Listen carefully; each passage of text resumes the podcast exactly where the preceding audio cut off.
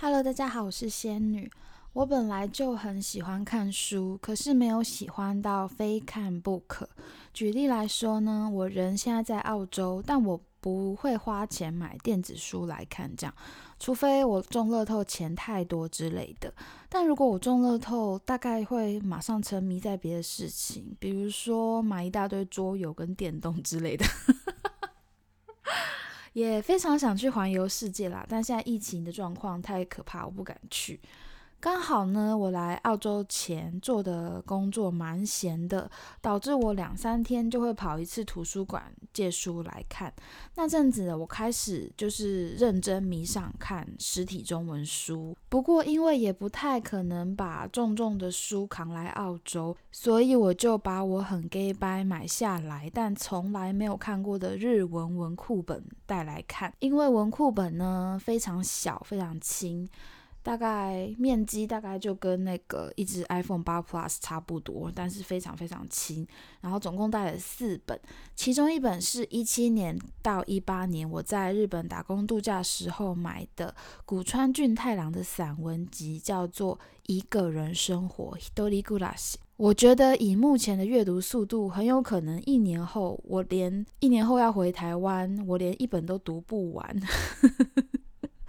为了鼓励自己把这些文库本读完，我决定偶尔就来分享一下我读到的有趣内容。今天要分享里面的其中一篇，叫做《五十年的岁月》。先说我知道古川俊太郎这个诗人是从那一首非常出名的诗《二十亿光年的孤独》，那是一首我非常喜欢，对我来说非常浪漫的诗。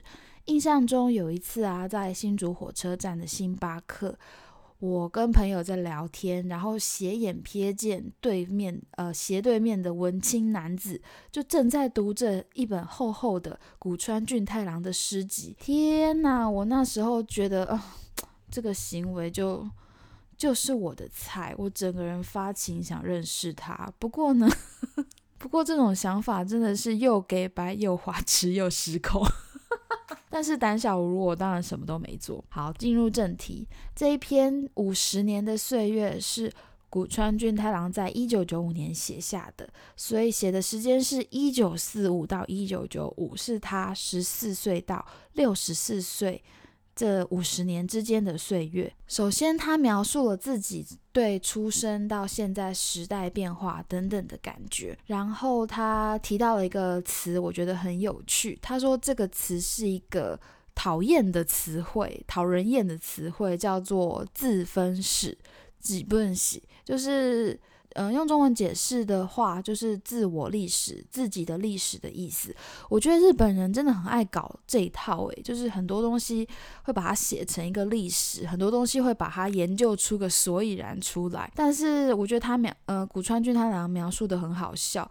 他说这就是企图要把自微不足道自己放在历史上的一个讨人厌的词汇。好想问他是不是酸民。然后他说，翻成英文的话就是个履历书啊，嗯，但是我觉得很有趣，因为我觉得我应该也算是个自恋的人，因为如果是我的话，我真的会对写这种基本史写这个自分史很有兴趣。我想到我曾经在辅大的时候，就有一堂选修课是。完全是这样的一个内容，就是你要用这堂选修课这一学期的时间写出一个你的自传史。不过我刚刚去查，好像没有查到，所以应该是没有在开课了。那当时其实我非常想修那堂课，但是那堂课。嗯，说来话长，反正我外物太多，那堂课感觉要求蛮多的，老师就警告什么什么，老师的要求就直接列出来了，感觉蛮难搞的，所以我就后来就没修了。现在是觉得有点后悔，我应该要修的，因为会觉得很有趣。接着他举出这五十年中他怀念怀念，这是微妙的词的两样东西。第一个呢是京都岛金制作所。制造的 Tesla，Tesla 我还以为是计算机，也不是，Tesla 是万用表，然后日文汉字可以又可以写作回路计，查了一下是测量电压电流的一个小机器，这样。他说呢，当时的年代就是他年轻时战后那个左右，那个时间有一个卡卡库斯的 kokoro 的背景，这好难翻哦。嗯，简单来翻说是那是一个充满科学实验精神的年代，但他喜欢这个东西，他觉得并不是基于科学精神，只是好奇这个东西的机能与快速，而且他很非常惊讶，说这个东西其实五十年之后。的功能上也没有多大的变化，外形上是变小，没错。那五十年后的他呢？也就是他写着这篇散文的当下，他也有收藏，可是他也没有使用它的功能，所以他自嘲说，那个卡卡克斯的狗狗罗，就是他的科学精神，从十三岁，不管是十三岁的他还是六十四岁的他，都没有被培养出来。嗯，他就是个文青啊，没有培养科学精神也还好吧。然后第二个他怀念的东西是美军制的拉垃圾欧，垃圾欧就是 radio 的日文。当时的 radio 呢，还不是用晶集体做的，这边呢我也不懂。然后当时的 radio 是用真空管做的。总之，我就直接分享他写的，在十三岁的时候写的诗。嵐の前のキャラフォニアから電波は続いている。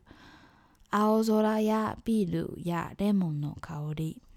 我的翻译是：低低的云，暴风雨前加州传持续传来的电波，挂号蓝蓝的天空、大楼，还有柠檬的香气。所以他十三岁的时候就是个文青嘞，可以写出这么这么有诗意的诗。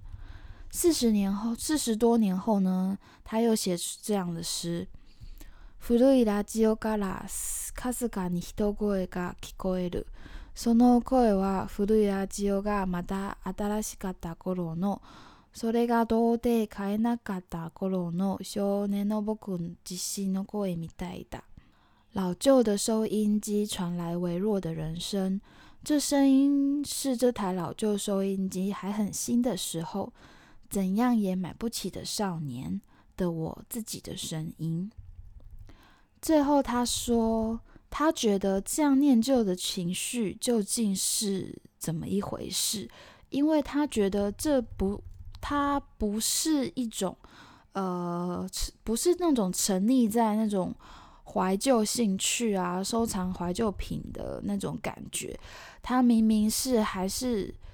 有一点讨厌少年的岁月，他的心情是这样，他只能说这是五十多年的岁月带来的一个作用吧。那分享到这边，非常好奇，现在已经二零二零年，多了二十五岁的二十五年岁月的古川俊太郎，又会是什么样的一个想法呢？以上就是今天首次尝试的读书分享。有希望你们会喜欢，有任何想法或意见都欢迎留言给我哦。最后要分享我的一周大事，本周大事只有一件，就是我的外甥女菲拉终于出生了。尴尬的营销。当天早上，礼拜五当天早上出门，我就发现姐夫跟我姐都已经去医院了。天哪！休息时间那天我要上班，休息时间我都密切注意手机讯息，然后一直非常期待可以收到好消息，因为毕竟现在科技发达，医疗发达，可是。生产还是一件充满危险性的事情，而且晚上我还要去汉堡店打工。但直到三点多我下班，还是等不到消息。上班前我去看他的时候，已经十指全开，可以生了。不过，呃，就是看他一下，我就必须去上班。我想说留下来，我也毫无帮助，就去上班了。然后，但是同事那个时候就说：“Your sister's having baby now. Why are you still here？” 他们觉得。我应该要留在他身边才对。我觉得我真的很容易受别人影响诶，可是我就在想说，我我有问我姐，她需不需要我留下来啊？然后她这样讲，我又想说，没有参加到那个生产过程，好像有一点可惜。可是反正结果就是这样，最后我就是没有没有去。然后下班的时候，我我赖姐夫，结果他没回我，我就觉得好担心，然后马上开车去医院，停好车呢，就看到宝宝的照片传来了，就就是下班那个时候他还没生，大概 回到家，我回到家十分钟后，那个时间点生了，可是那时间点我也进不去，因为澳洲公立医院的访客时间只要八点这样子，然后我也不是那种很很 dramatic 会冲进去的人。然后那时候进不去的当下，我整个人就在医院门口落泪。现在描述起来，可能又会不小心热泪盈眶。隔天早上我马上去，不是早上，我中午才去，因为想说可以顺便帮他们带点东西。中午看到妹妹，妹妹真的好小哦，她的头跟我的手掌一样大诶。然后，我的手还算蛮肥大的，可是 可是她的头真的跟我手掌一样大，而且。而且他的头跟他妈的奶一样大，仗着他妈妈现在没空听，我就在这边爆料，很缺德。这段要不要剪掉呢？因为他听到，他说不定认会认真生气，应该没关系吧。想到命运的安排竟是如此奇妙。我们呢是出生在一个乡下客家农村家庭，我爸我妈都是蓝领阶级，性格也是传统到不行，就是那种会觉得同性恋是变态的那一种传统。但我们居然居然要有一个会在澳洲长大，长大后会有一口流利英文的梅啊诞生在我们家庭。天哪！以后他回台湾，他。好难想象，就是命运的诸多安排，在这边多愁善感什么？